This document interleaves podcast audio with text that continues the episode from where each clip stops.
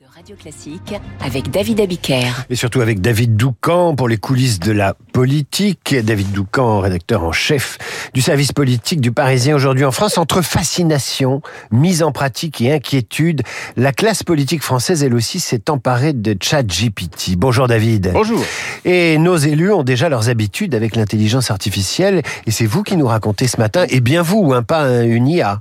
Non, non, c'est bien moi. Euh, par exemple, euh, sachez que Laurent Vauquier, le président d'Auvergne-Rhône-Alpes, a demandé à ChatGPT d'analyser les deux versions qu'il avait préparées pour son discours de rentrée à Valence il y a quelques mois, en demandant à l'intelligence artificielle laquelle des deux était la plus performante. Heureusement, le robot a choisi celle qui avait aussi les faveurs des conseillers humains euh, de Laurent Wauquiez. Au-delà de l'anecdote, le leader de droite nous a livré sa conviction. C'est un devoir absolu de s'y intéresser, confie-t-il, évoquant euh, les conséquences potentielles sur la société et le marché de l'emploi. L'administration centrale aussi euh, s'est emparée de l'IA. Stanislas Guérini nous a récemment présenté Albert. Alors Albert euh, n'est pas un vieil ami du ministre de la fonction publique, mais un logiciel créé par l'État pour traiter les questions en ligne des usagers. Un agent en chair et en os aura toujours un œil euh, sur la réponse apportée, mais une phase d'expérimentation est en cours, par exemple à la CAF ou à la Caisse d'assurance vieillesse. De son côté, la région Île-de-France planche aussi, euh, par exemple, sur un robot conversationnel pour permettre aux citoyens de connaître les subventions disponibles ou encore sur un outil d'optimisation des ressources pour les cantines afin d'éviter le gaspillage.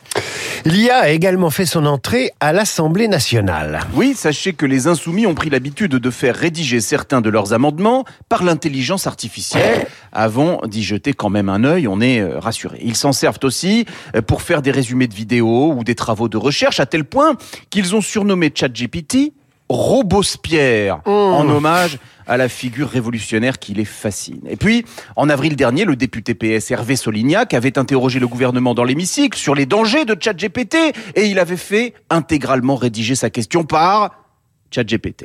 Le monde politique oscille entre fascination et inquiétude. Sachez par exemple qu'Olivier Véran, qui est chargé du renouveau démocratique au sein du gouvernement, plaide pour instaurer une régulation, voire une interdiction de l'intelligence artificielle générative pendant les six mois qui précèdent une élection. Cette intelligence artificielle générative, c'est un outil qui permet en effet de générer des vidéos fake news en un claquement de doigts. En un rien de temps, vous pouvez faire dire n'importe quoi à n'importe quel responsable politique et obtenir un objet viral dévastateur sur les réseaux sociaux. Bref, la classe politique s'est emparée de l'outil en lui-même, comme du sujet politique.